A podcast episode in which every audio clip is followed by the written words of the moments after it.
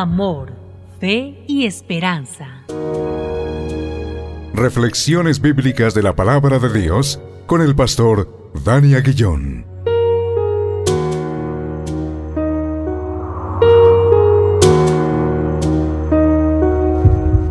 Damos gracias a Dios una vez más por este tiempo, tiempo de reflexión en la hermosa palabra de Dios y hacerlo en el nombre que es sobre todo nombre, en el nombre de Cristo Jesús, nuestro Señor y nuestro Salvador.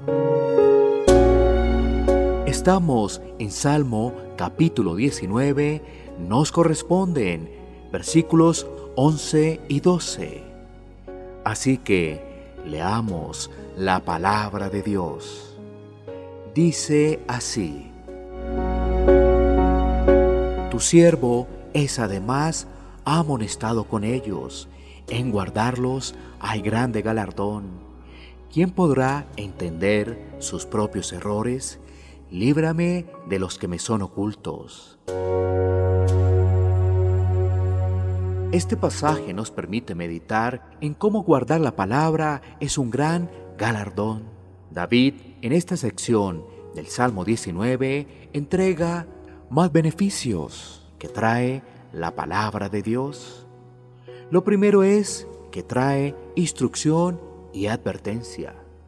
La palabra enseña quién es Dios, cuál es la condición del hombre y cuál es su esperanza. Dios es santo y no hay nadie que se iguale a Él. El hombre es un pecador desobediente que vive bajo las normas del mundo y su única esperanza es el Redentor, Cristo.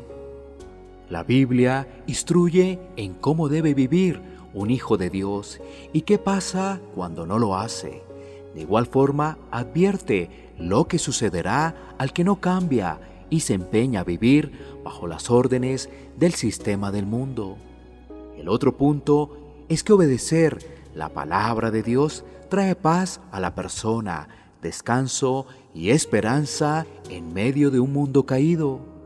Adicionalmente, el salmista reflexiona sobre los tiempos y las formas en que había ignorado las advertencias y no había cumplido la palabra. Al preguntar, ¿quién podrá entender sus propios errores? David entendía que había ignorado y desobedecido la palabra de Dios. Hoy en día las personas no saben qué es pecado porque no tienen la escritura en alta estima. No son corregidos porque están con los placeres temporales y no tienen galardón porque no tienen temor de Dios y piensan que se pueden salvar según sus fuerzas. ¡Qué engaño tan grande!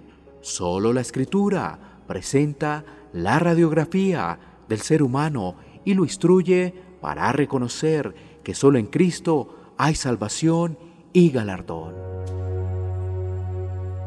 Oremos, Señor, gracias por tu palabra que trae amonestación a nuestra vida nos guía por sendas de justicia para dar gloria y honra al Salvador. En el nombre de Cristo Jesús. Amén. Iglesia Pan de Vida para tu Corazón. WhatsApp 57 322 260 8281. Bogotá, Colombia. Sitio web pan